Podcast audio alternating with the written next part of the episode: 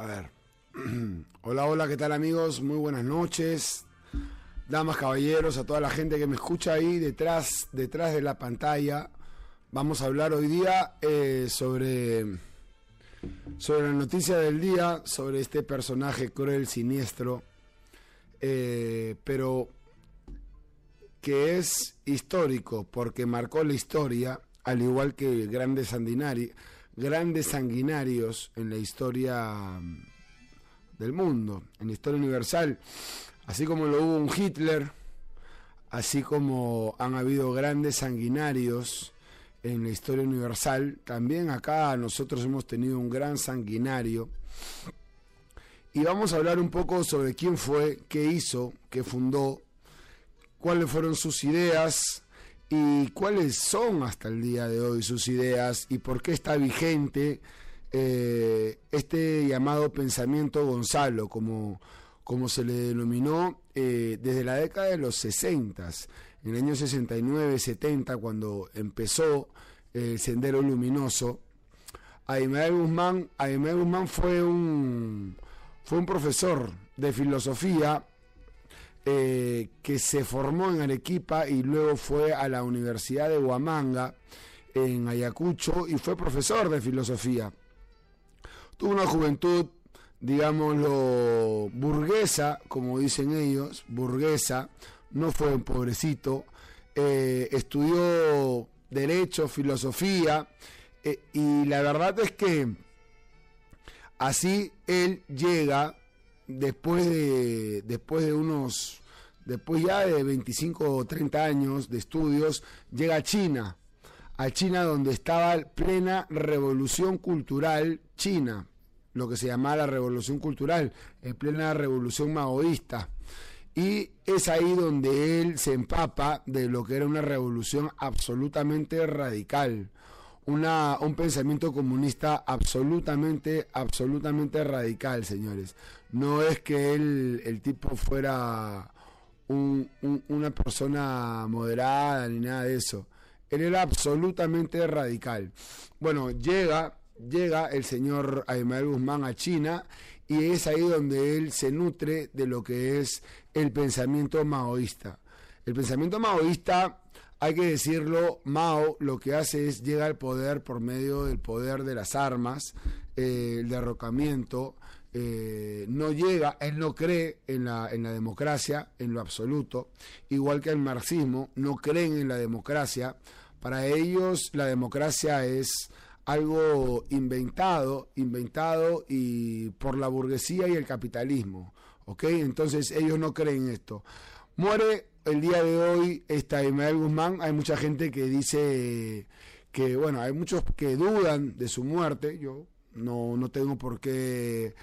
No tengo por qué dudar ni tampoco por qué creer. No, no, no sé, no sé con exactitud. Eh, no tengo algo que me pueda demostrar con claridad y acá yo aprendí a dudar. Pero de todas maneras, vamos a darlo por cierto. Ismael Guzmán ha muerto el día de hoy.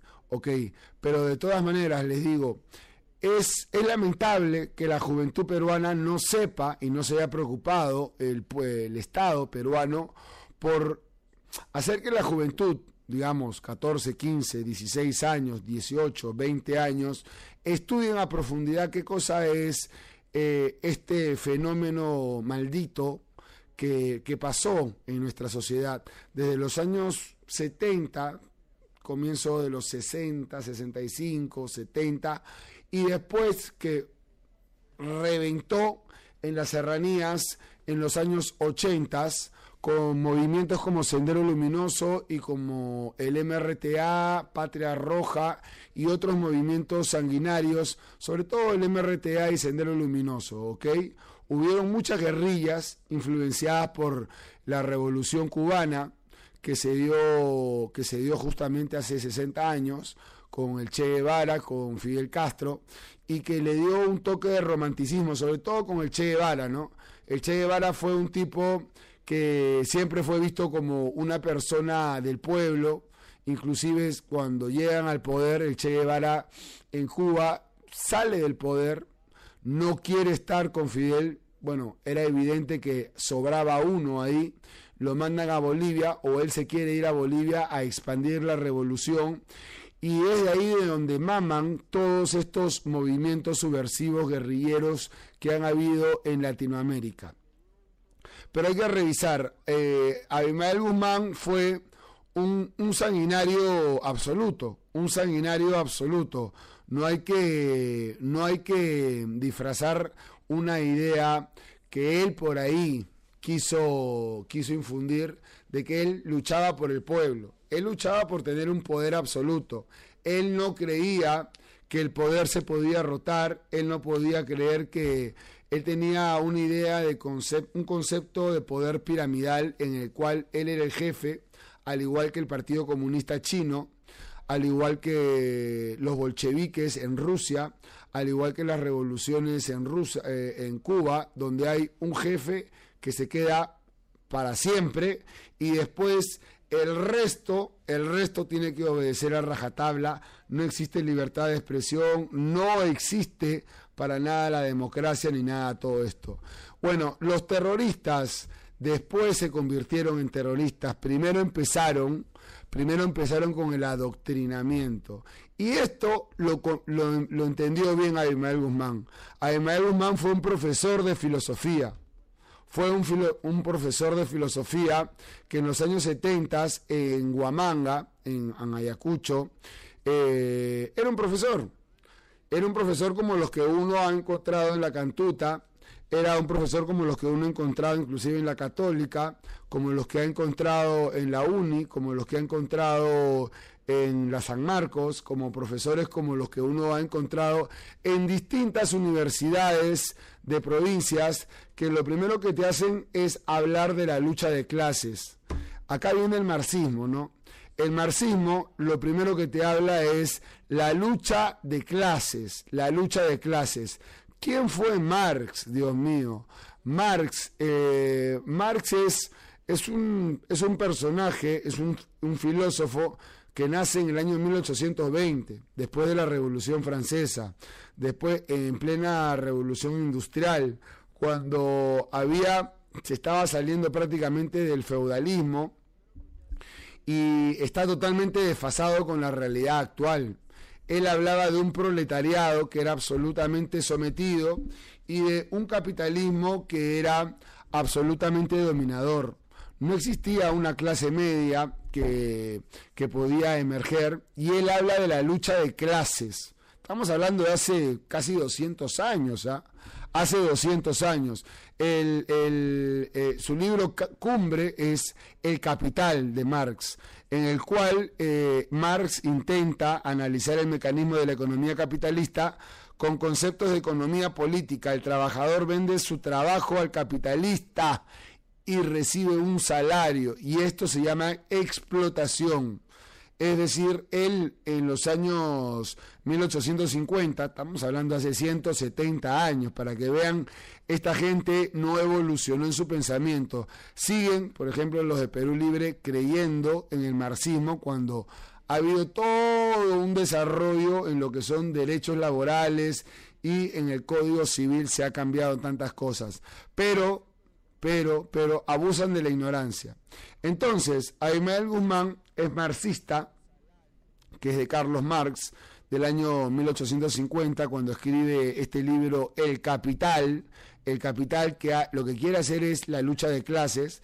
Leninista, Lenin fue el que encabezó conjunto con los bolcheviques la revolución rusa, que derrota, derrocan a los, a los zaristas, al, a los zares.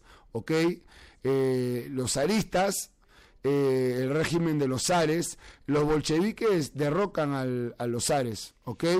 Y era un, un, régimen monárquico, es decir, pasan de la monarquía a querer eh, hacer una revolución popular proletaria.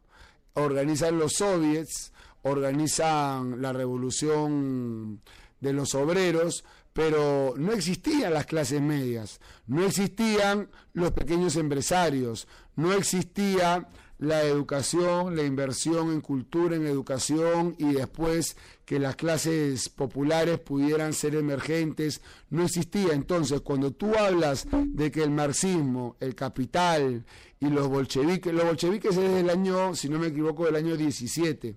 Entonces, toda esta gente, toda esta gente que, que está hablando del marxismo, leninismo, maoísmo, Estamos hablando de gente que habla de hace 150, de hace 80 años, de hace 70 años, un pensamiento que lo quieren traer la lucha de clases, eh, los proletarios, ¿quiénes son los proletarios? Los que trabajan en las fábricas. Pero por amor al cielo, hoy en día ya eso ya se rompió hace tiempo. Hoy en día existe la clase media. Hoy en día existe la clase trabajadora que ahorra, pone su empresa. Hoy en día están ustedes que tienen su Facebook, su YouTube, sus, computadoras, que pueden ahorrar, poner este, pequeñas empresas, prosperar, pero esta gente se quedó hace 100 años. Y bueno, ellos le lavan el cerebro a la gente más humilde de provincias. Estoy hablando de Abimael Guzmán. Abimael Guzmán, señores, eh, a ver, yo le digo, a Ismael Guzmán, yo he leído, he leído eh, la tesis que hace él en filosofía eh, cuando tenía 20 años y estaba en la universidad, y es un tipo que tenía un intelecto sobresaliente. Era un profesor de filosofía, o sea, un profesor de filosofía no es ningún tonto. Un profesor de filosofía ha leído filosofía clásica, ha leído a Platón, a Sócrates, a Aristóteles, a los sofistas, ha leído a Diógenes, ha leído a Descartes, ha leído a Emmanuel Kant, ha leído a, Schopenhauer, a Kant, es decir, ha leído a grandes pensadores y sabe a Federico Nietzsche y sabe y sabe cómo, eh, cómo engatusar a la gente con un pensamiento acomodado a las ideas que él quiere que eran políticamente políticamente perversas porque lo que deseaba era permanecer en el poder. Cristian 6388, tío, gracias por sacarnos del hueco de la ignorancia. Aprendan gente, aprovechen esta información que ni en las universidades la dan. No, lamentablemente en las universidades y en los colegios no dan información sobre qué fue el pensamiento Gonzalo. El pensamiento de Gonzalo se llamaba la cuarta espada. La primera espada era Marx, como ya les dije, un pensamiento que eh, el tipo Marx era una persona acomodada, burguesa, caviar, caviar, como le dicen hoy día, Marx era un caviar, Marx. Carlos Marx era un filósofo alemán eh, judío de el año que escribió el Capital en el año 1850 y que era un caviar. Uno. Dos. Lenin era un bolchevique que en la Revolución Rusa, cuando derrocan a los zares, que era monarquía absoluta, era un imperio, un imperio zarista, lo derrocan, ok, y está bien, quiere hacer una revolución que fracasa. Después ya vemos cómo ha caído eh, la, o sea, la Unión Soviética cae, se desploma. El muro de Berlín se desploma, existe la perestroika y todo. No existe, no existe un gobierno comunista que haya podido sobresalir. No existe una economía marxista que haya podido, es puro engaño, pero bueno. Y el maoísmo, el maoísmo era someter a toda la población ante un partido todopoderoso que no cree en la democracia que no cree en la democracia y que cree en el control absoluto. Si no, ustedes pregúntenles a los estudiantes de la plaza de Tiananmen, lo que pasó con ellos, que los desaparecieron absolutamente. Entonces, y ahora esta gente, por ejemplo, de Perú Libre dice pensamiento, pensamiento marxista, leninista, y han cambiado la palabra maoísta por mariateísta para no ser igualitos, ¿no? Para no ser igualitos. Mariateí, Mariateí eh, tiene una frase así como que eh, el comunismo se, se, abrirá paso por el sendero luminoso, por un sendero luminoso. Y ellos adoptan esta frase de sendero luminoso porque Mariategui es el que funda el Partido Comunista Peruano, allá por la década creo que de los años 20 o 30, José Carlos Mariategui, un intelectual peruano que por supuesto no, no estoy de acuerdo con que Mariategui haya pretendido una, una lucha armada, una lucha descarnada en la que se mataron cientos de miles de pobres, de campesinos, porque todo se originó en las serranías primero, en las serranías, señores. Este Sendero Luminoso, eh, primero lo que hace es, y él lo sabe porque esto lo hizo Mao, hace un sistema de cuadros. Sistema de cuadros en los años 70, ¿qué quiere decir? Así como hay una empresa que lo primero que hace es crear sucursales en distintos lugares para después ser una transnacional, lo que hizo eh, antes de entrar a la lucha armada, Abimael Guzmán, lo que hace es, primero, en Huamanga, ejerce su base, crea un grupo de intelectuales, ¿ok? Eh, y de ahí empieza en distintos lugares y sectores claves de la Sierra Central y después se va expandiendo por toda la serranía, eh, un, un sistema de cuadro de bases, es decir, tiene, tiene bases políticas, hace un partido político que se aparta de la izquierda tradicional porque para él la izquierda tradicional que creía en la democracia eran burgueses, eran felones, era gente que no eran de acción. Él creía en, una, en un arrebato maoísta, es decir, las armas, las armas. Por ejemplo, Sendero Luminoso tiene varias masacres, no solamente acá, no solamente acá. Hay masacres, pero tremendas. Bueno, desde los ochentas uno ya puede hablar de masacres eh, bastante fuertes, bastante fuertes. Eh, hay más de 30.000 muertos que se le atribuyen a ellos, pero yo creo que, que son muchos más. Por ejemplo, en el año 83 más de 200 personas de Sendero Luminoso asesinaron a 45 campesinos de localidad de Yucanamarca, en Ayacucho. La masacre se dio como una represalia contra los comuneros, semanas antes de que los campesinos habían solicitado la instalación de un puesto policial. Ellos no creían en la policía, ellos no creían en el Estado. Entonces, lo que hacen es cuando ya deciden entrar en la lucha armada, y esto fue después del gobierno de Belaunde, ellos le dicen a toda la, la comunidad campesinas, a estos pueblitos, le dicen, ustedes no crean en la policía, ustedes denuncian a los policías y empiezan a matar policías.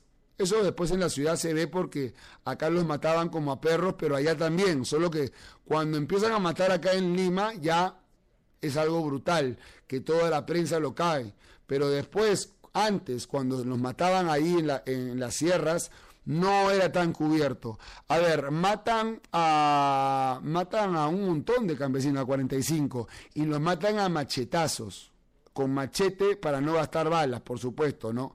Eh, si tú ibas a un pueblo, entraba sendero, ya había entrado en la lucha armada, que era el segundo proceso, la lucha armada. El tercero era la toma del poder, ¿no? La toma de poder. El primero era el adoctrinamiento. Ya tenían a una gran cantidad de soldados, entre ellos casi casi la, mitad eran mujeres. Tenían un grupo de intelectuales, tenían a Socorro Popular, tenía, Socorro Popular para los que no saben, era un grupo de abogados que lo que, lo que hacían era sacar de cualquier problema a cualquier militante, tenían a sus abogados, Socorro Popular.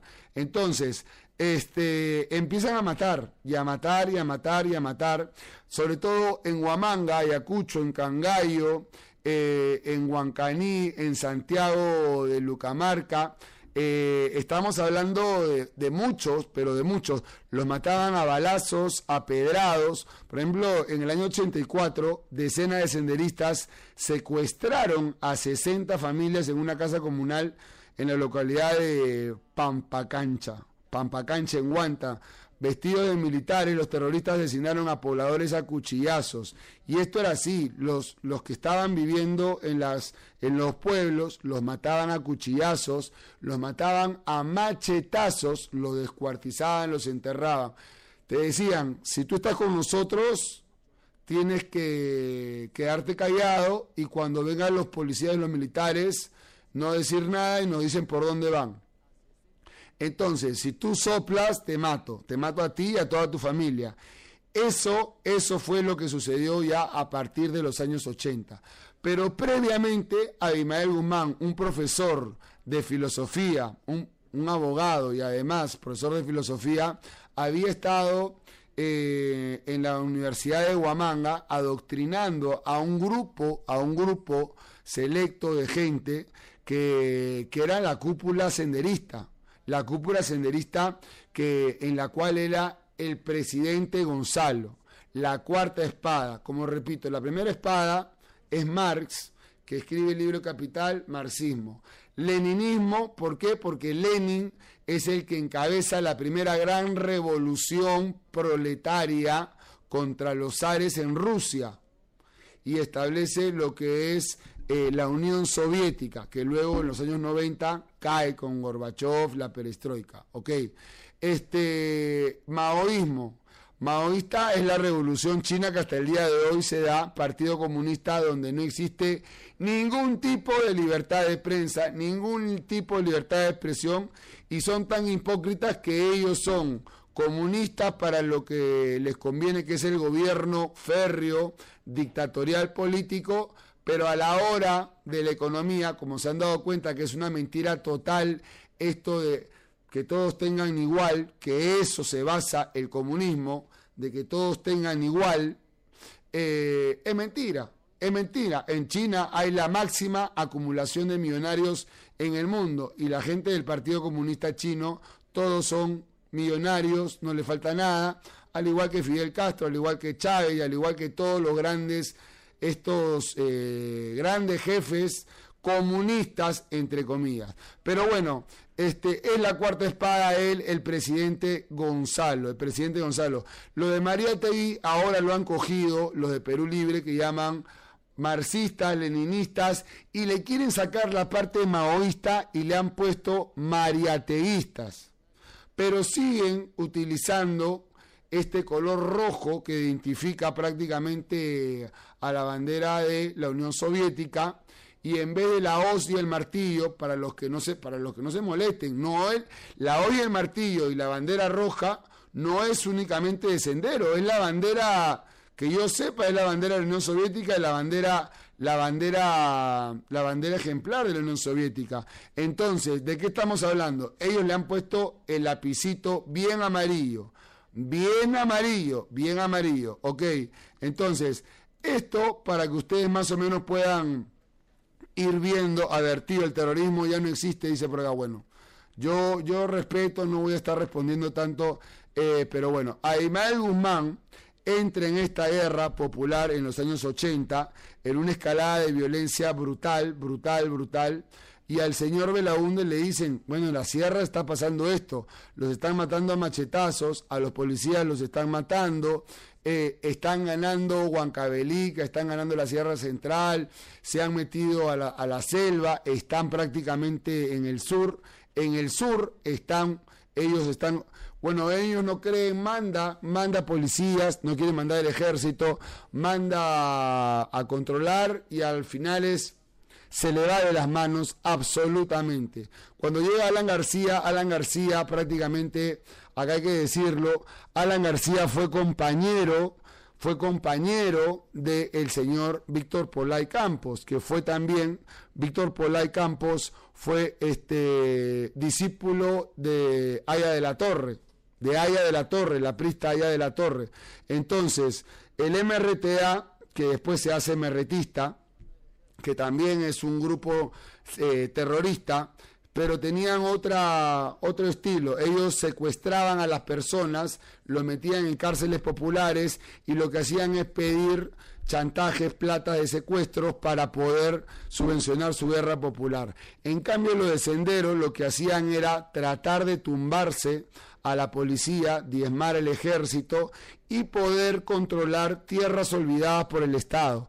Y así llegaron a prácticamente hacerse en 10 años de todo lo que era la sierra y llegaron a cercar Lima. Esa era la estrategia que tenía Abimael Guzmán. Para los que han leído, para los que han seguido cómo se da, cómo se da este proceso, entre comillas, revolucionario, terrorista, en el que mataban a los propios campesinos, pero por cantidades. Si tú no querías colaborar, te mataban, eso era seguro. Seguro, seguro, te mataban porque te mataban. Mataron cualquier cantidad de gente. El ejército entra y era una guerra en la cual el ejército entra y tú entras a un pueblo cuando ya en los años 88, 89 Alan García quiere, quiere meter al ejército y te encuentras con los pueblos que nadie quería decir nada, porque si decían algo, después bajaban de los montes, era guerra de guerrillas, era una guerra no convencional, traía de lo que eran las guerras de guerrillas que se habían dado pues eh, en Asia, en China, en, en las guerras de guerrillas que se habían sacado también de Cuba, que lo había enseñado el Che Guevara, de estar en las montañas, de estar en los montes, bajar a la ciudad y después amedrentar a la gente, matarlas y si es que hacían un soplo. Entonces, los militares no sabían quién era senderista. No era una guerra en la cual tú llevabas un chaleco y decías yo soy de sendero luminoso, no para nada era una guerra, era una guerra en la cual eh, los militares también cometieron barbaries. Eh, le decían, tú eres senderista, no, no soy senderista, habla, le decían, no hablaba, y hubo barbaries de los dos lados, de los dos lados. Por supuesto, los que iniciaron la guerra fueron los de Sendero Luminoso, y los que eh, comenzaron las matanzas fueron los de Sendero Luminoso. Se dice que son 30.000 muertos, había necesidad de matar a gente pobre, humilde, había necesidad, había gente de izquierda, por ejemplo Javier Descanseco, quien yo lo pude conocer, había gente de izquierda que no creía tanto en esto de la guerra armada, en la guerra de guerrillas, creía en una, en una propuesta más política, pero ellos no creían esto porque no creen en la democracia. Cualquiera que haya leído el marxismo, el leninismo y el maoísmo, ellos creen que el derrocamiento del poder tiene que ser cercado, tumbado y no existe la democracia. Ellos tienen que perpetrarse en el poder mediante una acción revolucionaria. Matando no importa, matando. Este es el pensamiento Gonzalo. Mira, y el pensamiento Gonzalo era muy disciplinado, porque si tú vas a ver las cárceles de los ochentas, eh, en Castro Castro y en todas estas cárceles, era terrible las marchas que hacían las mujeres, mujeres las mujeres eran tremendas, eh, eran tal vez más sanguinarias que los hombres. Tú no podías entrar a un pabellón porque estaban armados. La policía, el INPE, eh, se morían de miedo, estaban armados hasta los dientes. Llegaron a Lima y llegaron a Lima sabiendo que tenían a un gobierno frágil, que no estaba preparado para una guerra, sobre todo para una guerra no convencional, porque es una guerra en la que, por ejemplo, esta señorita Maritza Garrido Leca, una chica, lo que mucha gente la podrían llamar, denominar pituca, ¿no? Pituca, una bailarina miraflorina y todo. ¿Tú cómo vas a ver que ella es, senderista? ¿Cómo se te ocurre que ella va a esconder a Abimael Guzmán en su casa, en Surco, en Santiago de Surco? ¿Cómo crees que estaba, estuvo en San Borja, estuvo en Santiago del Surco, en Surquillo? Porque claro, a Ismael Guzmán le gustaba vivir como burgués, eso ya se ha sabido. Le gustaba vivir como burgués. Era un caviar. A Ismael Guzmán era un caviar más. Le encantaba la buena, le, encantaba la música clásica, escuchar música europea, leer libros eh, de, escritores europeos, le gustaba, le gustaba cigarrillos americanos, le gustaba vivir en un barrio burgués y todo esto, pero bueno, entra la guerra popular después de haber ganado territorio en todo lo que es. Ahora voy con tus comentarios, ¿ok? Eh, ganan toda la sierra, le ganan el vivo a un gobierno central que estaba pensando en Lima y nada más, hay que decirlo y lo que hacen es cercar a Lima y lo primero que hacen es ya por el año 88-89 empezar con los coches bomba. Las torres de luz las empiezan a reventar. Tú tenías, yo tenía 7, 8 años y reventaban las torres de luz. Y, y Lima se quedaba sin luz porque era una estrategia de terror era una estrategia de infundir terror, de infundir el terror, te quedabas sin luz.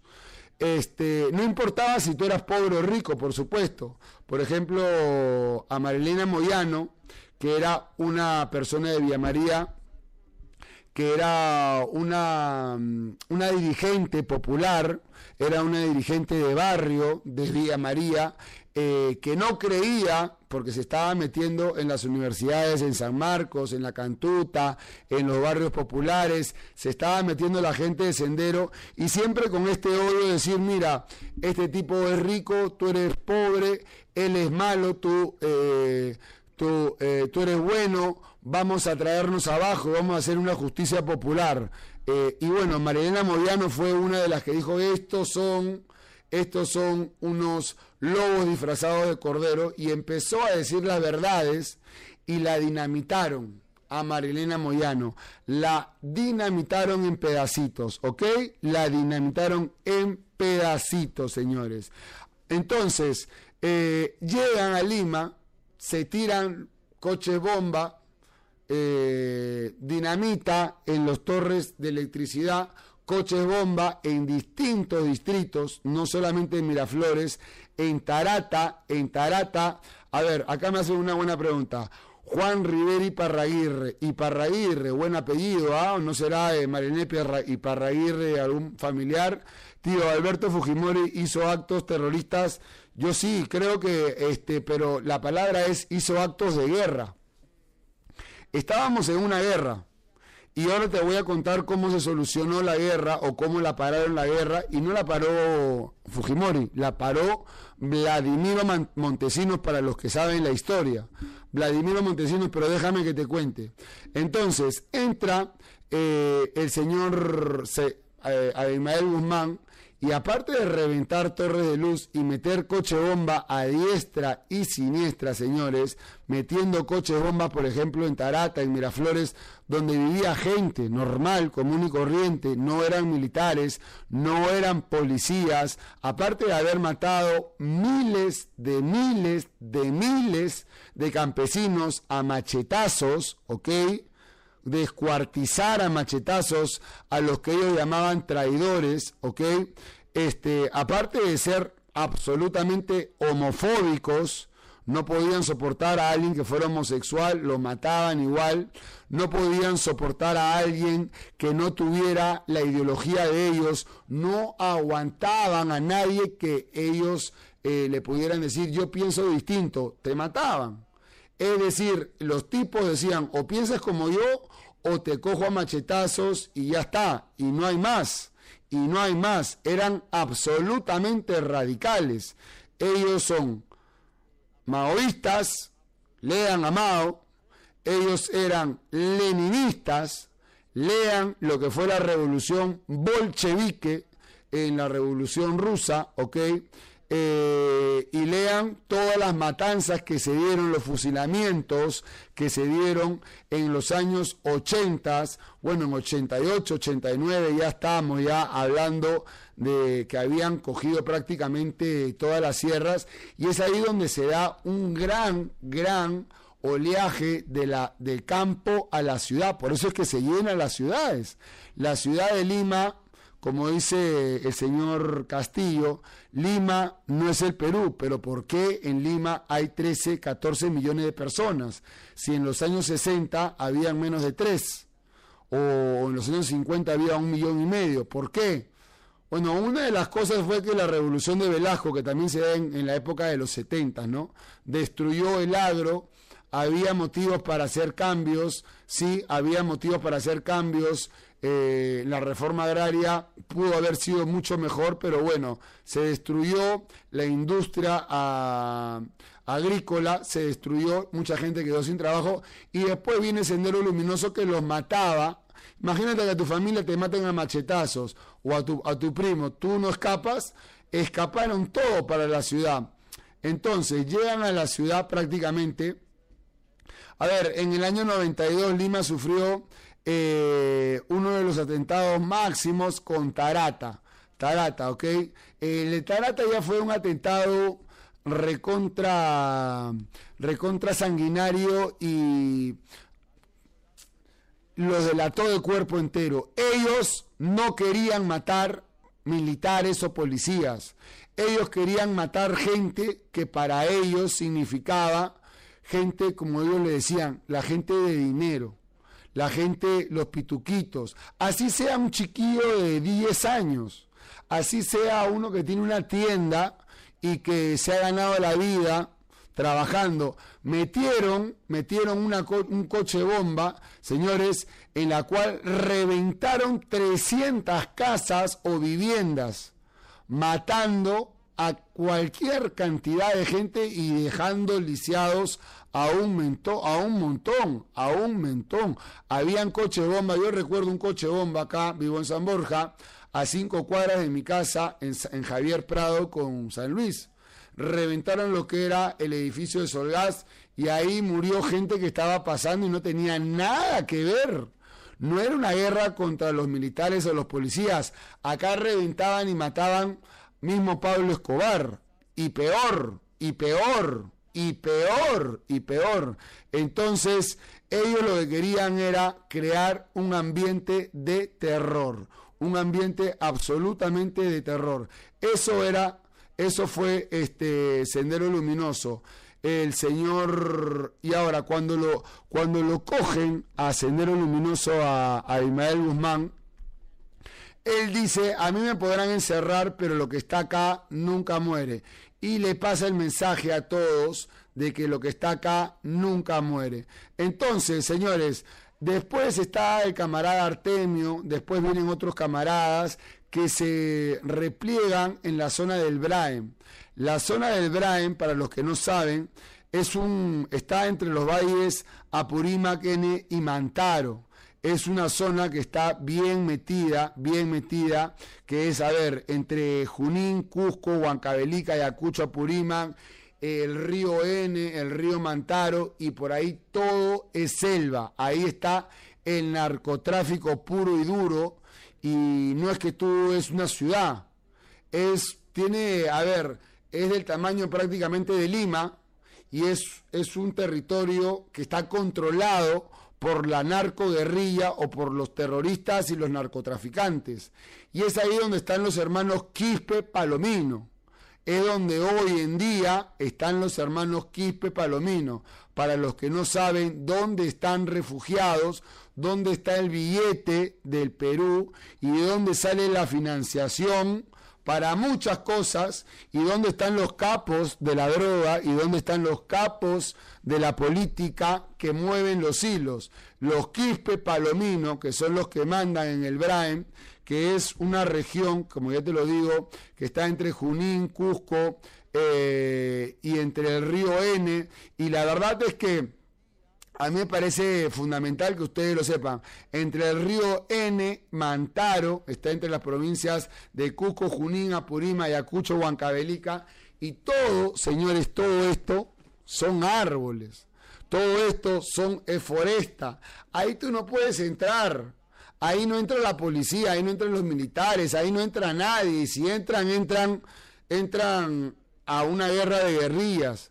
Los Quispe Palominos no tienen un ejército, tienen 50 ejércitos. La guerra de guerrillas es repartir 50, 30 hombres y esparcerlos y esparcirlos en un territorio tan amplio y están todos comunicados y viven en campamentos nómades que no se quedan en un solo lugar y así viven. Es guerra de guerrillas en un estado de narco-guerrilla y, y desde ahí sale la, la cocaína para el mundo entero. Y de ahí, señores, no entra, no entra, no entra eh, el ejército.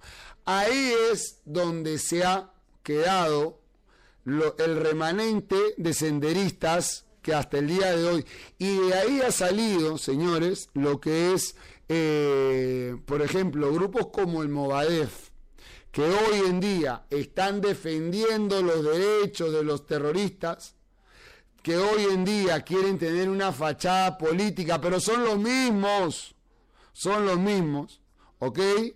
Eh, Socorro Popular se llamó en otra época, Socorro Popular en la época del terrorismo era el grupo de abogados, el grupo de abogados Socorro Popular, señores. Socorro Popular eh, fue los encargados de la defensa legal de los senderistas que eran detenidos en los 80 en los 90 Eso ahora básicamente es lo que se puede denominar, eh, lo que se puede denominar para todos el Movadef. Es algo legal pero que defiende un concepto ilegal. Sendero Luminoso cae, cae, y yo te lo voy a decir tal cual, sin asco, cómo cae Sendero Luminoso. Vladimiro Montesinos, ¿quién fue? Vladimiro Montesinos fue un ex, eh, perteneció al ejército, lo expulsaron después de que él falsificó documentos, él se dedicaba a la inteligencia y falsificó documentos y se fue a la CIA a estudiar un curso de contrainteligencia, no inteligencia, sino contrainteligencia, o sea, cómo estudiar y cómo contrarrestar a la inteligencia de un Estado o de un movimiento. Es un doctorado en inteligencia en la CIA, falsificó documentos y llegó e hizo esto. El tipo maquiavélico, él no era ningún buen agente, ni lo es para nada. El señor Vladimiro Montesinos, que ahora está, tengo entendido, lo han sacado de la base naval. Perfecto, genial, yo no lo defiendo. El tipo llega y le dice a, a Alberto Fujimori, mira, a estos tipos que son de guerrilleros, guerrilleros, no es una guerra convencional, la única forma de sacarlos del paso es con una guerra, con una contra, con una contra, con un contraataque no convencional. Y esto se aprende, se aprende en, los centros de inteligencia y de contrainteligencia. La Mossad, por ejemplo, israelí, lo sabe porque han vivido mucho tiempo en este tipo de guerras frías o de guerras no convencionales este, la gente de Estados Unidos que han vivido en guerras frías contra Irán, contra la Unión Soviética y contra todos estos países que han estado en guerras no convencionales. Y una de las cosas que hacen son tres cosas que yo no las voy a defender, pero te las voy a contar. Primero que nada, hacen enjuiciamiento de, de enjuiciamiento con jueces sin rostro. Le dice, vamos a hacer enjuiciamiento de jefes, de jueces sin rostro. Porque si no, todos los terroristas los capturaban y salían así. Porque estaban muertos de miedo los jueces de, de sentenciar a un terrorista, te mataban. Te mataban porque te mataban. Yo conocí a, varias, a varios empresarios que venía, el MRTA, por ejemplo, venía un día y te decía, señor, usted tiene que pagar el derecho, no sé cómo le llamaba, el impuesto popular o tal cosa. Tenía que pagar todos los meses a los empresarios.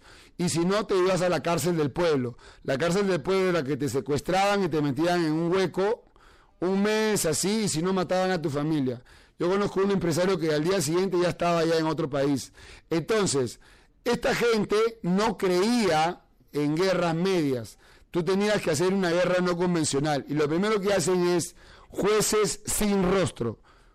Se acordarán los que tengan memoria y a los que les guste investigar cómo eran los juicios en la época del año 91 y 92. Estaba el detenido, estaban los jueces encapuchados porque no querían dar la cara, se les enjuiciaba y se les metía presos.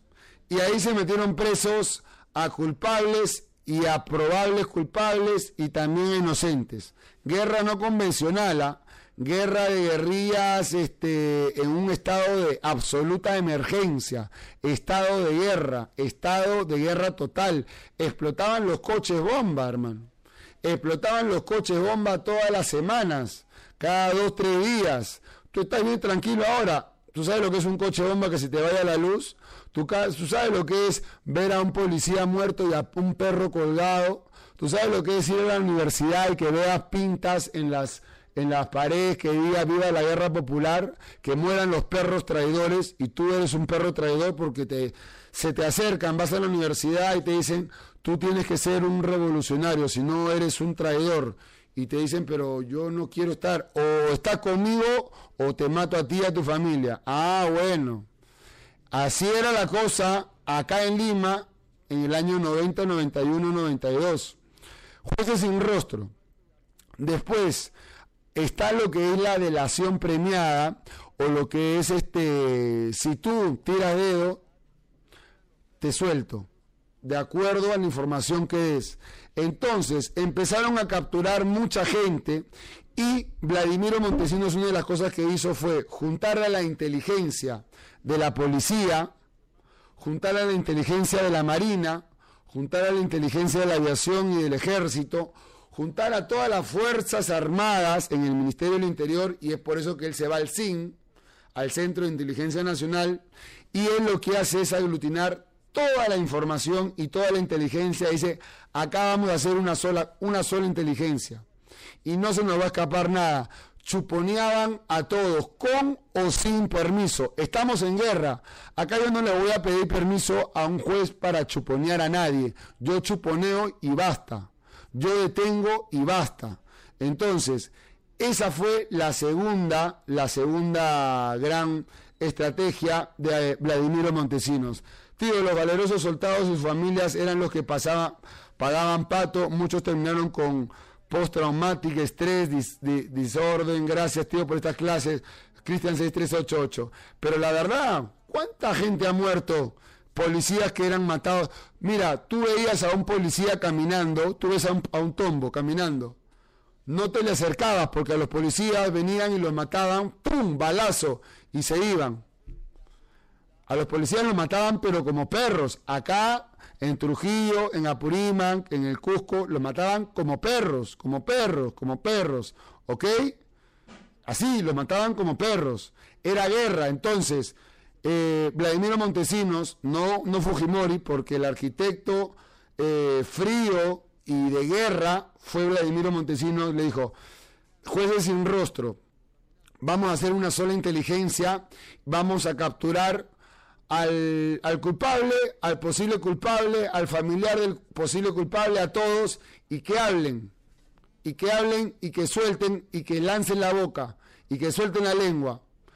Yo no te digo que hayan usado métodos bonitos, para nada, era guerra, era guerra acá, acá en tu barrio, en el otro barrio, era guerra, guerra, guerra, con coches de bomba, muertos, explosiones y todo. ¿ah? Y no la trajo, no la trajo, la trajo Abimael, porque ya habían cercado la capital y querían tirarse la capital, generar un caos y mediante eh, el terror llegar a capturar el poder. Querían doblegar, doblegar al poder militar, policial, político y hacerse del poder como lo hizo Fidel Castro. Lean la Revolución Cubana cómo llegan al poder los cubanos cuando lo derrocan a Batista, o cómo logra el poder este, en China Mao Zedong, o cómo logra el poder eh, Lenin en la Revolución Rusa. Tienen que derrocar al poder,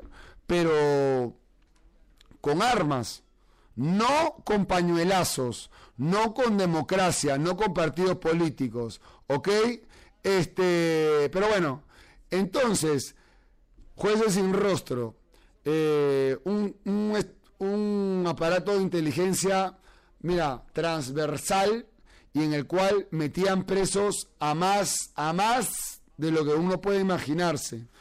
Métodos, métodos de guerra que seguramente no están permitidos en un Estado eh, convencional y que yo no estoy diciendo estén bien o estén mal, pero te digo cómo fue, ¿ok? ¿Cómo fue? Delataron rápido, rápido delataron.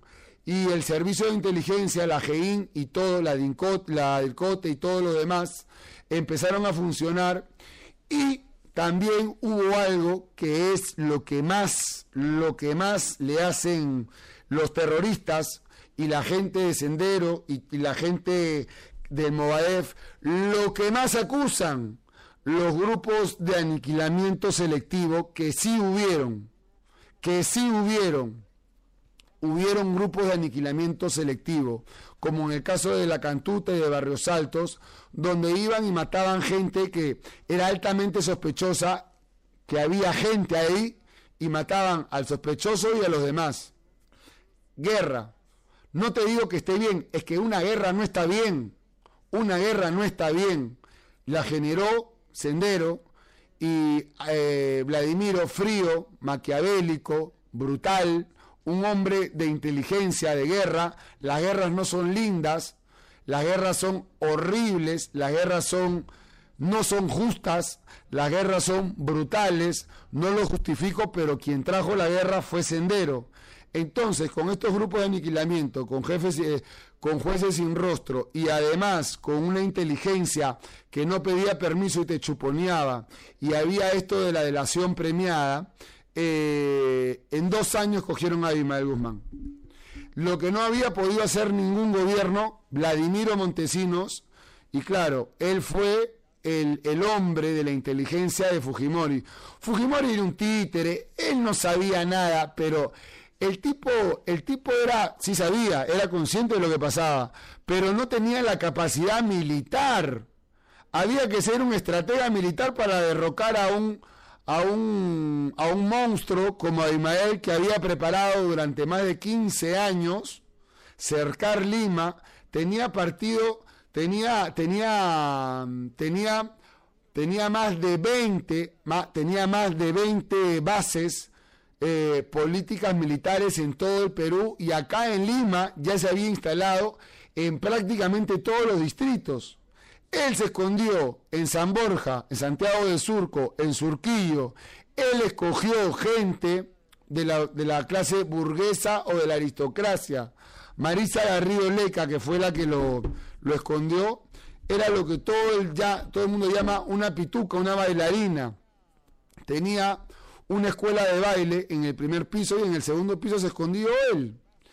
Y, y ella, ella se, vinculó con un grupo de gente que era del partido y la fueron siguiendo la gente del partido, eh, el grupo de inteligencia, y al seguir al grupo de partido dieron con Marisa García Oleca.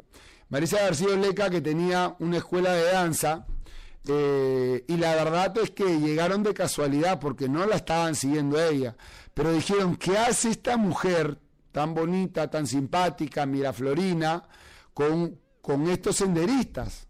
¿Qué hacen? Y bueno, dijeron, acá hay algo raro. Entonces empezaron a estudiar a Maritza Garrido Leca, qué cosa traía ella encima. Y lo cierto es que empezaron a verle la basura, empezaron a verle las compras, cuántos panes compraba, qué cigarrillos compraba, qué medicina compraba, y dijeron, bueno, son los cigarrillos que le gusta a Ismael. Es este la medicina que usa Ismael. Parece que tenemos acá al pez gordo. Parece que tenemos al pez gordo, porque ya se había escapado en dos oportunidades. Ya se había escapado en dos oportunidades. ¿Ok? Eh, a ver, por ejemplo, acá me dicen, en 1990 escribieron en su auto al general Enrique López Abújar, hijo del escritor del mismo nombre. Vamos con todo, son los caviares. A mí me resulta repugnante los caviares. Un señor como Gustavo Mome, ¿ok? Y los hijos de Mome, que conducen la República y que yo le he visto hacer campañas de izquierda que juegan, juegan con la izquierda y que los tipos tienen más dinero que, que yo y tú y los demás juntos y que les encanta el capitalismo, el libre mercado y no son comunistas pero ni a balazos. Pero es un negocio, como esta Siri Bazán, ser socialista, caviar, se ve bacán, ¿no? Porque eres una persona de protesta y los que protestan supuestamente es gente rebelde y los rebeldes es gente que no se deja manipular. Por favor, por favor, si yo, si yo te contara cómo, manipulan a la gente, cómo engañan a la gente. Y así manipuló el señor, eh, bueno, no se, no, no, se merece, digamos, señor, este tipejo eh, Abimael Guzmán. Abimael Guzmán, profesor de filosofía, lector de Immanuel Kant, crítico de la, de la crítica de la razón pura de Manuel Kant. Era un tipo de un grado intelectual muy alto que pudo establecer un sistema de cuadros político militar en todo el país y que llegó a acercar y que lo capturan el 12 de septiembre del año 92 y el Perú amaneció con una felicidad tremenda, tremenda, tremenda. ¿Ok? ¿Cómo envío superchat? Bueno, no sé, ahí hay una opción de dólar y se pone en superchat. Ok, entonces, la manipulación que hace esta gente con la dialéctica, con la forma de hablar y de decirte, pobrecito, tú no tienes, él sí tiene, vamos a hacer una revolución en la cual tú te vas a beneficiar, te vas a beneficiar las wiflas. Primero que vas a hacer es vas a perder tu libertad. Primero que vas a hacer es tú vas a ser mi perro. Porque uno que no obedece al jefe en un partido comunista radical como este es acusado de traidor y los traidores mueren como perros, ya sea en Mao, ya sea en los bolcheviques de Rusia, ya sea en, en Cuba o ya sea los chavistas. Estamos hablando de que Abimael Guzmán pertenece a esa clase social que se creen los salvadores del mundo, pero que son unos mismísimos desgraciados que son unos malditos que manipulan a la clase, a la clase trabajadora y le dicen, una lucha de clases, el que tiene la empresa gana mucho y tú tienes poco. ¿Por qué? ¿Te parece justo que tú trabajes ocho horas y ganes 1.500 y él gane 15.000? No, no me parece justo. Ah, vamos a hacer una lucha de clases para que todos tengan igual. ¿Es eso posible? Yo le digo, si tú trabajas más, si estudias, si inviertes, puedes tener tu empresa. En este sistema democrático, en el comunista, no. Yo conozco abogados, conozco doctores en Cuba y en Venezuela que ganan igual que un taxista. Tú puedes quemarte las pestañas 10 años estudiando y puedes ganar igual que un barrendero, porque ahí todos deben ganar igual. ¿Y sabes quiénes ganan más? Los que están metidos en política, los que son los dueños del partido político. Ellos son los que se enriquecen, te mienten, te engañan. Y si los traicionas y si no los sigues, porque ahí sí no puedes ser rebelde. Tú puedes ser rebelde para lo que ellos te dicen, pero tú no puedes ser rebelde contra ellos. Si no les gusta lo que ellos te dicen, te matan, te sepultan cinco metros bajo tierra a ti y a tu familia. A ver, este, MRS Karen, rico rating, a programas así más seguido, mi querido Doc. Bueno, gracias gente. Ok, señores, el marxismo, leninismo, maoísmo, mariateísmo, que ahora le han puesto para poner a un intelectual peruano como este Mariatei, que escribió los siete ensayos de la realidad nacional allá por los años 20, eh, lo han puesto de pantalla porque es maoísmo. Ellos creen ser la cuarta espada. Se han puesto lo de Perú Libre, rojo, totalmente la bandera roja, totalmente un lápiz amarillo fosforescente como la hoja y el martillo, y dicen lo mismo, las mismas canciones, las mismas posturas.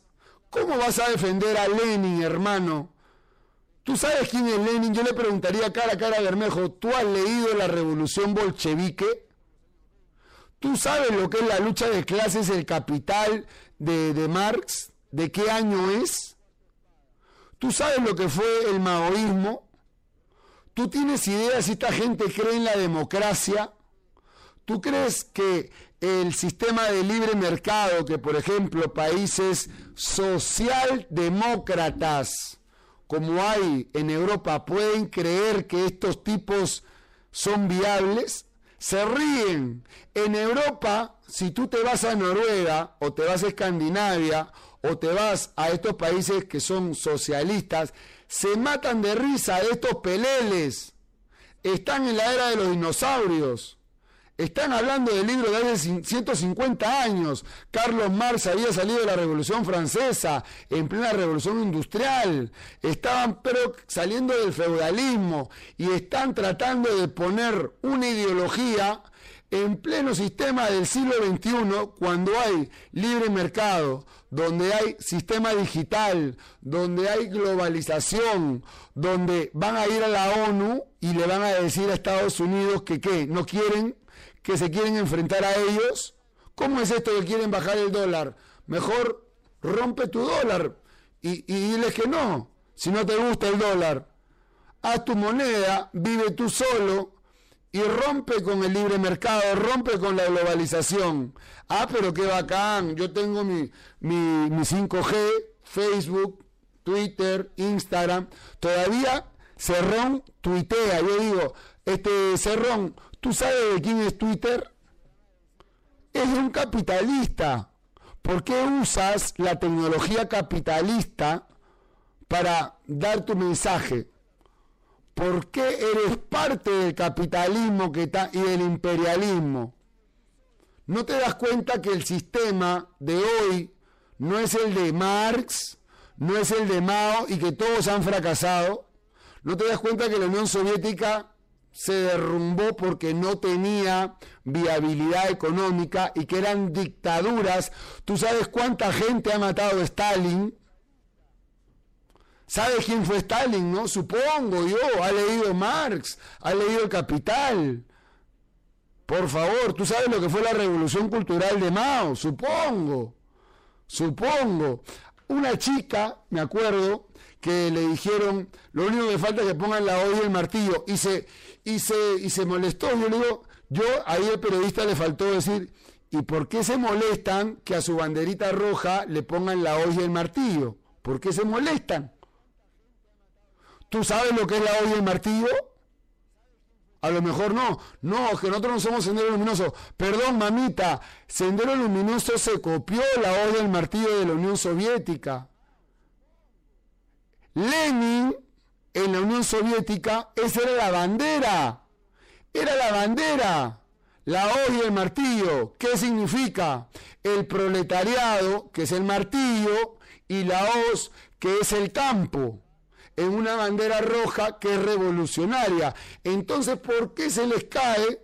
¿Por qué se les cae la careta cuando dicen, no, nosotros la olla del martillo no? Si ustedes son marxistas, leninistas, o no han leído a Lenin, creo, o no han leído la revolución bolchevique.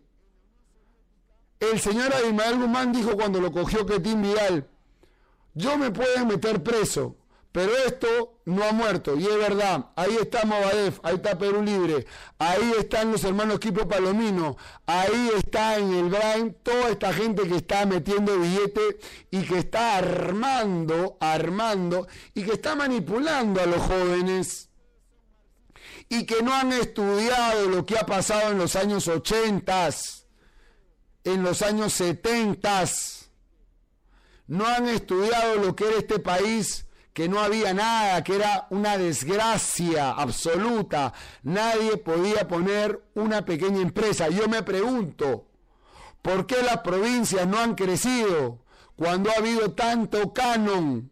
Franco Herrera dice, tío, gracias por abrirle los ojos a tantos chiquillos que no tienen idea de lo que fue vivir en el terror de los ochentas y noventas. Acá habían coche bomba, Acá salían destripada la gente. Acá los policías se morían de miedo de ponerse el uniforme. Acá acribillaban a los militares. Acá gente normalita, normalita, que no tenía nada que ver, la volaban en pedazos. Acá condominios de gente que vivía tranquila en su casita, ¿ok?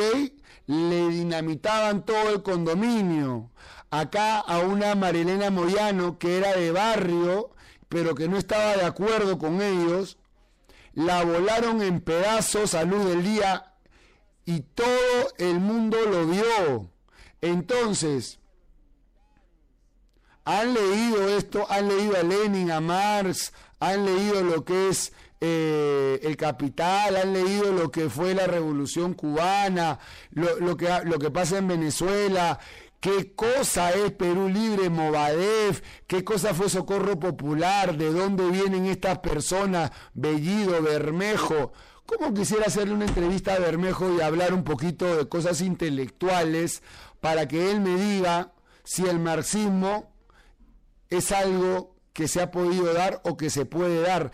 Esta famosa lucha de clases, si él está en contra del capitalismo, ah, no le gusta el capitalismo, pero le encanta viajar a Europa, tener carros de transnacionales, porque los carros no son hechos, no son hechos, son hechos por transnacionales que operan en el libre mercado y en el modelo capitalista. Su iPhone o su Huawei o su Internet o su Facebook o su Twitter son transnacionales. Todo lo que ellos consumen son en dólares. Ahora se vuelven locos porque no pueden este, controlar el dólar. ¿Y cómo van a controlar el dólar? Si nadie quiere creer en, en una gente que habla disparates, que al único que pueden engañar son a los ignorantes. Y eso, eso, hay ignorantes que tienen una falta doble porque han leído, han ido a universidad, han ido a sacar posgrado y les creen. Esta Sigri Bazán, que ha estudiado y todo, Dios mío, a, Marisa Glave, a la Verónica Mendoza, gente que ha estudiado, que ha ido por Francia. Ah, no, pero le gusta tomar buen vino, comer una buena carne, viajar bien, pasearse, tener buenos zapatos, vivir en un mundo de libre mercado, en plena burguesía, estos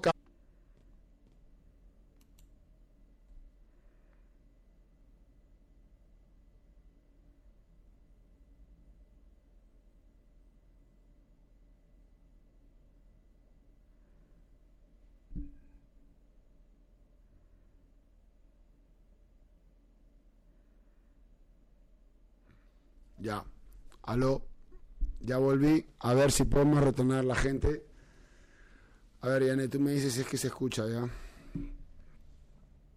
A ver, a ver, a ver, a ver. Ya volví. A ver, ojalá que podamos retomar, retomar el, el diálogo.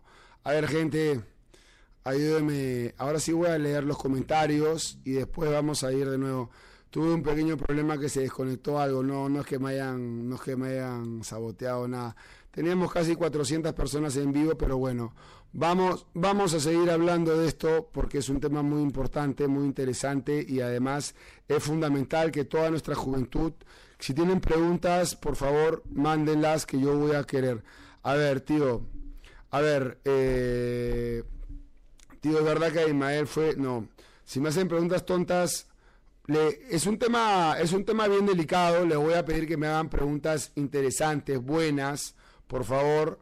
Vamos a tratar de hacer preguntas de cultura, eh, de lo que pasó en este país, de lo que pasó realmente en este país, de lo que está pasando de nuevo, que ha venido maquillado el lobo.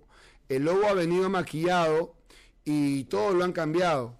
Como yo decía, la hoy del martillo significa eh, el martillo es de la gente de las fábricas y la hoz es eh, de la gente del campo. Entonces la hoz y el martillo en una bandera roja era la bandera comunista de la Unión Soviética.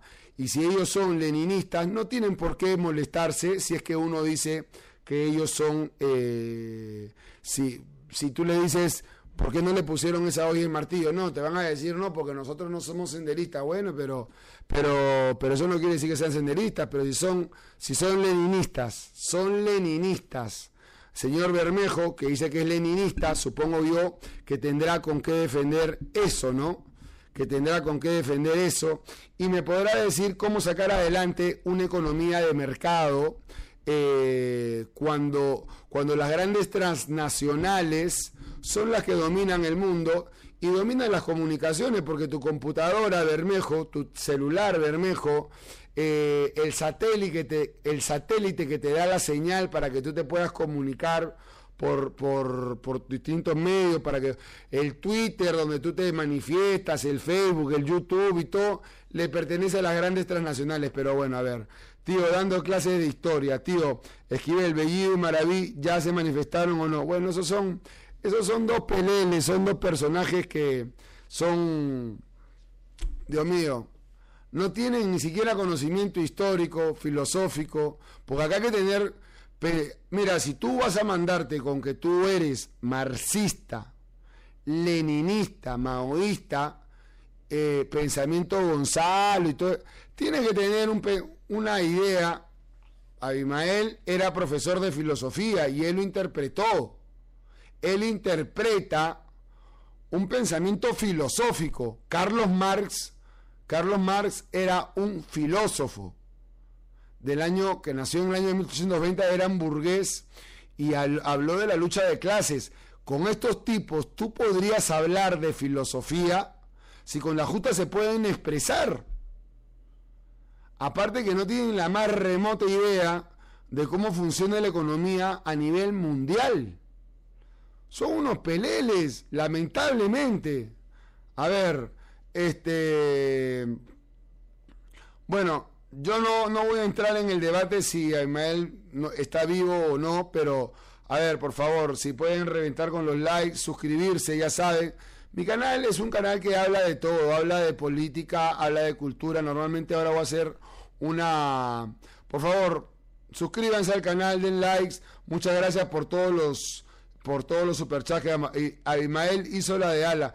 Háblenme de cosas interesantes para yo poder hablar, si van a hablar tonterías, eh, caemos en lo mismo. A ver, históricamente se aprovechan de la gente porque la educación es pésima. Es fácil aprovecharse de gente que tiene pésima educación, que no lee. Yo le puedo contar cualquier cosa y la voy a engañar.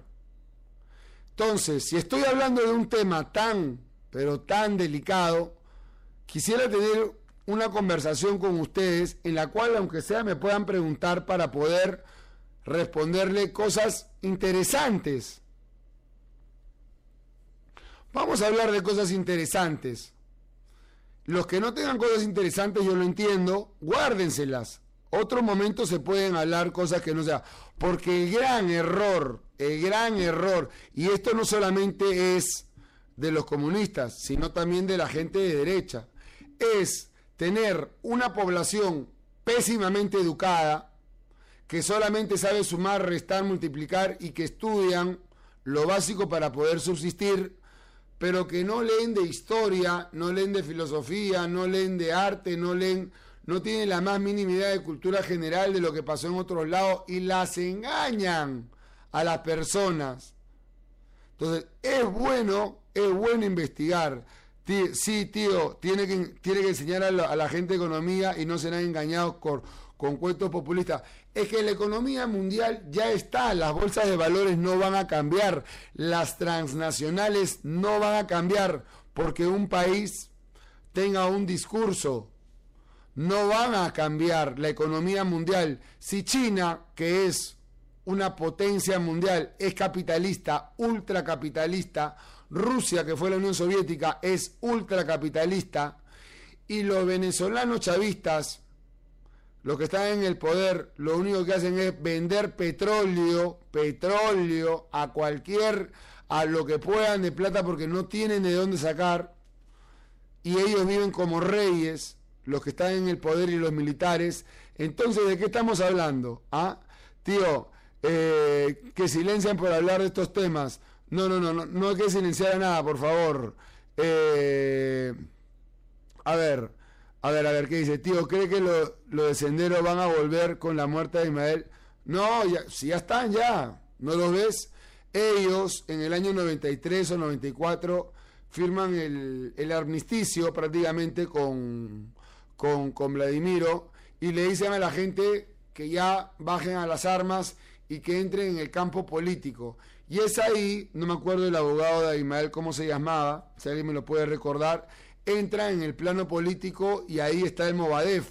El Movadef, la CONARE y todos estos movimientos que están metidos en sindicatos son los que han organizado esta gran movida para que Perú Libre pueda tener voz y voto de alguna u otra manera se han reciclado y no van a volver los senderistas porque ese camino no los va a poder llevar, pero tienen todas las intenciones de llevar este plan en el cual se tumben al Congreso, disuelvan el Congreso, no creen en la democracia, absolutamente la democracia no sirve para el marxismo, leninismo, mariateguismo, maoísmo, no sirve la democracia.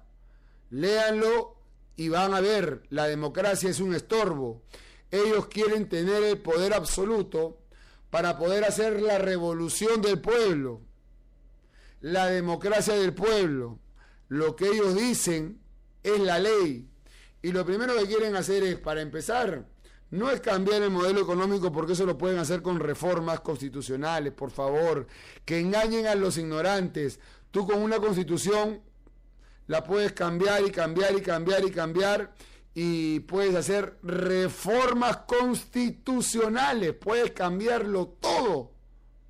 Pero claro, en el Congreso, ellos quieren hacer una asamblea constituyente para disolver el Congreso tener un asambleístas que son elegidos por él, sindicalistas y gente de su entorno de esta izquierda radical y hacer, por ejemplo, una ley para que pueda haber una reelección permanente y que el partido comunista popular del pueblo, entre comillas, se quede, pero eternamente, eternamente, como lo han hecho pues en Cuba, en Venezuela, en China, en Rusia, y también lo hizo Pol Pot y lo hizo, lo han hecho en, Vietnam, lo han hecho en Corea, lo han hecho en todos lados, en Nicaragua.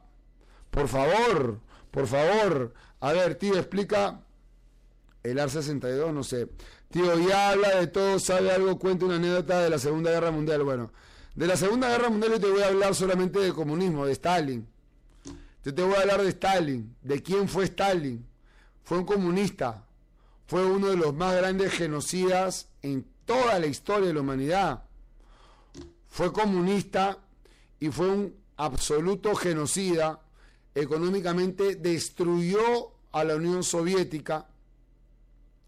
En la Guerra Fría perdió y en el año 89 se dio la perestroika con eh, Gorbachev y después Alemania tuvo que, se cayó el muro de Berlín, Yugoslavia después se disolvió y después Rumanía y muchos de los satélites soviéticos se cayeron y se fue toda, toda el mundo socialista se cayó.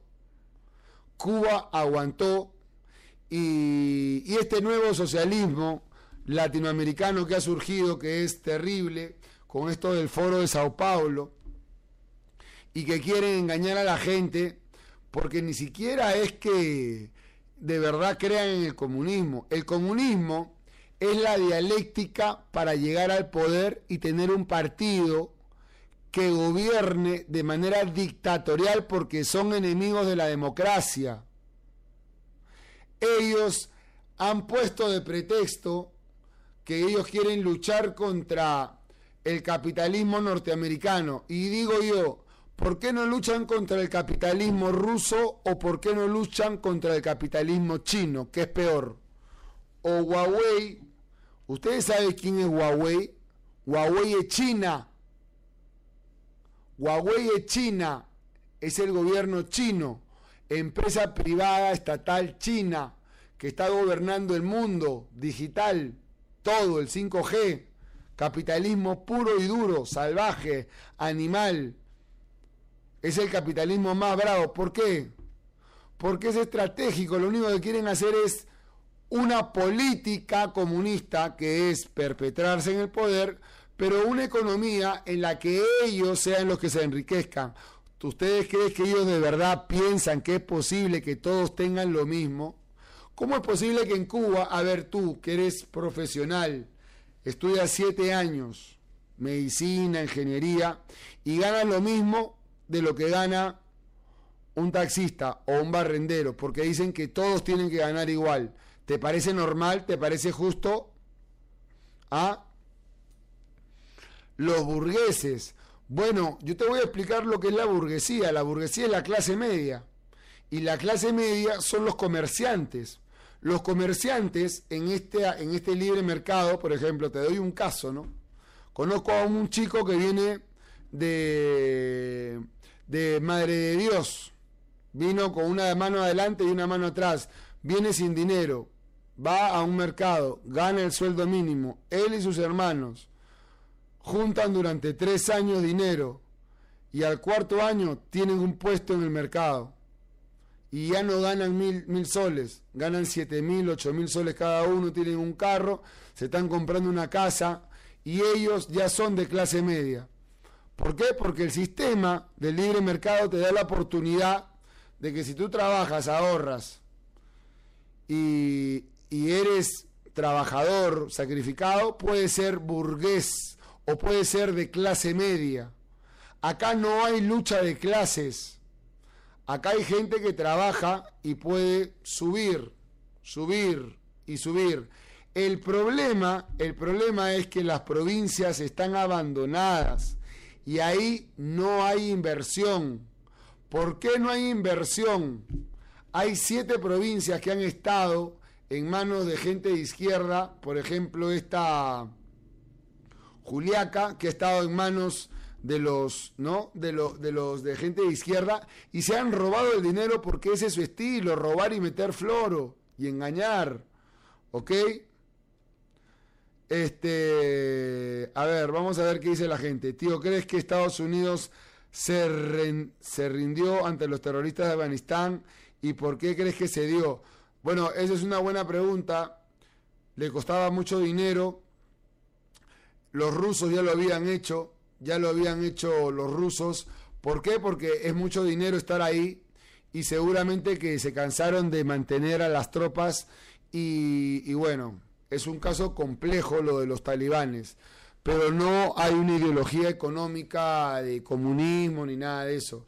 Ahí están los chinos y los rusos detrás porque han hecho un eje China, Rusia, Irán eh, y ahora Afganistán, que son primeros productores de todo lo que es opio y droga pesada en el mundo, ¿no? Este, a ver, Gregorio Santos de Arequipa ¿ah? ha visto, Gregorio Santos preso, Cerrón ir preso. ¿Por qué no han desarrollado las provincias? El problema no es la burguesía o los blanquitos, los limeitos. El problema es por qué tenemos 13 millones de habitantes acá en Lima. ¿Por qué no hay cinco, seis o siete? ¿Y por qué no hay, las provincias no crecen? ¿Por qué no hay industria? ¿Por qué no invierten en sus, en sus provincias? ¿Por qué si tienen dinero los gobiernos regionales no invierten? ¿Por qué tenemos a un presidente que no da soluciones, que no habla? ¿Por qué tenemos gente que engaña? Sigue en la escuela del engaño y de decir los pobres contra los ricos. ¿Qué es lo que hizo Abimael? Solamente que Abimael mataba gente este tipo que ha muerto hoy día, que dicen que ha muerto, vamos a ver si ha muerto, pero de todas maneras, este era un sanguinario, maldito, psicópata, pero era un filósofo, ¿ah? era un filósofo. Yo he leído la tesis de Abimael Guzmán y el tipo había leído a Emmanuel Kant. Hace su tesis haciendo una, una crítica al pensamiento kantiano, a la crítica de la razón pura, que es, es lo, más, lo más fuerte que hay, y el tipo era muy inteligente, era muy preparado, sabía manipular muy bien. Marx, otro filósofo que también manipuló bien y rico, señores, bien y rico. Pero bueno, a ver, este tío habla, hablará de las torres. Eh, Tarata, ¿qué fue Tarata? Para todos los que no conocieron Tarata. Tarata, que es una de las calles que está ahí en Miraflores, atentado a Tarata, se dio en el año, a ver, ¿en qué año? ¿En el 91 puede ser o, eh, eh, o fue en el 92? Fue un atentado en el cual en la avenida El Arco, ok, el atentado a Tarata, señores, este, eh, fue en el año 92, en Miraflores. Claro, como son de Miraflores, que mueran, ¿no? No, pero es gente normal, es gente trabajadores, tienen sus hijos, sus niños. No, pero que mueran, que mueran. 300, 400 que mueran, tanto son pitucos, su vida no vale como tampoco valían lo de los campesinos que mataban a machetazos. Una explosión de un coche bomba en la cuadra 2 de la calle Tarata en el centro del distrito de Miraflores. No sé cuántos kilos de dinamita habrá tenido ese coche bomba que reventó y se bajó 300, 300 viviendas. ¿Ah? Tremendo sanguinario en el año 92.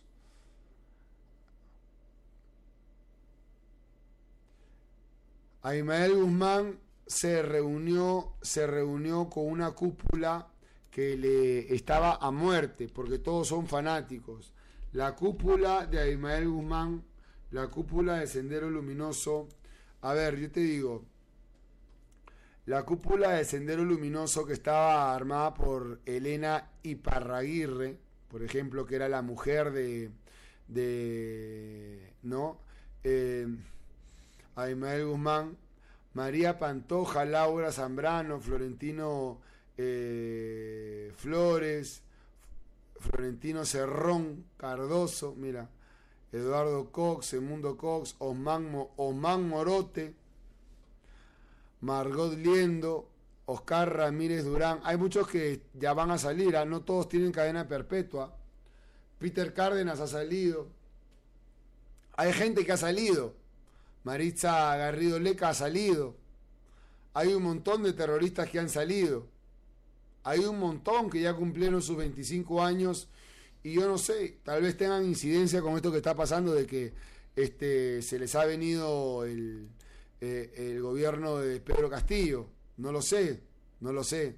Pero de todas maneras, es algo brutal, ¿ah?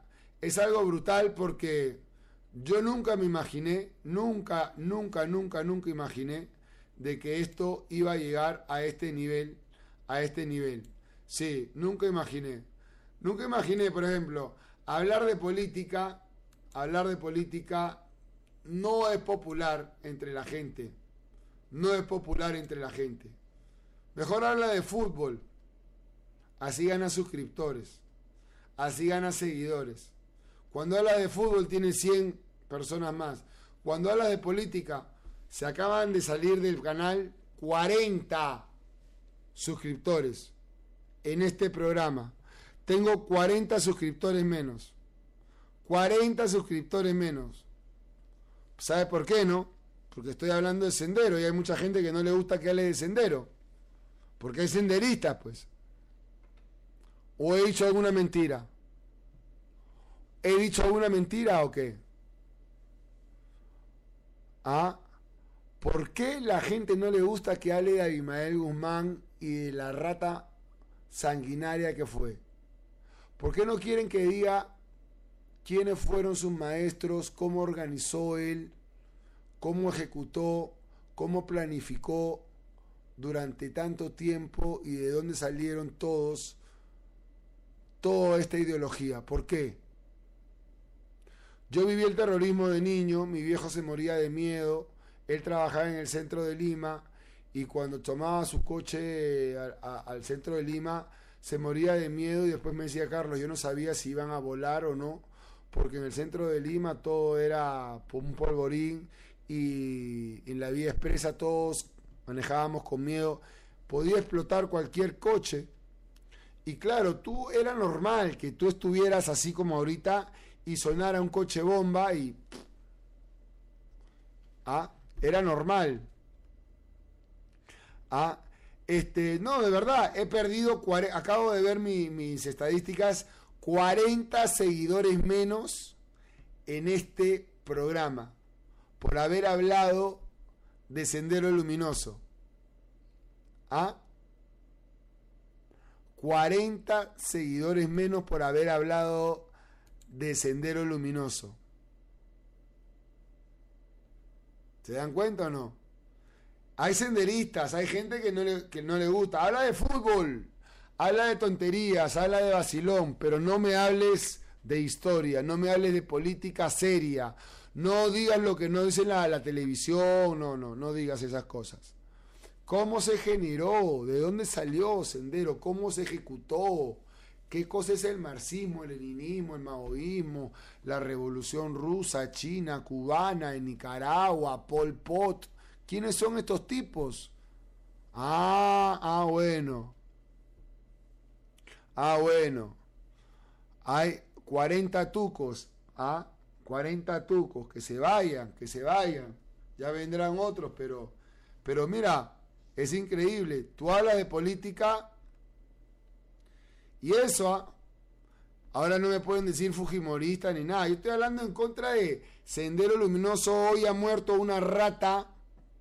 Hoy ha muerto un sanguinario.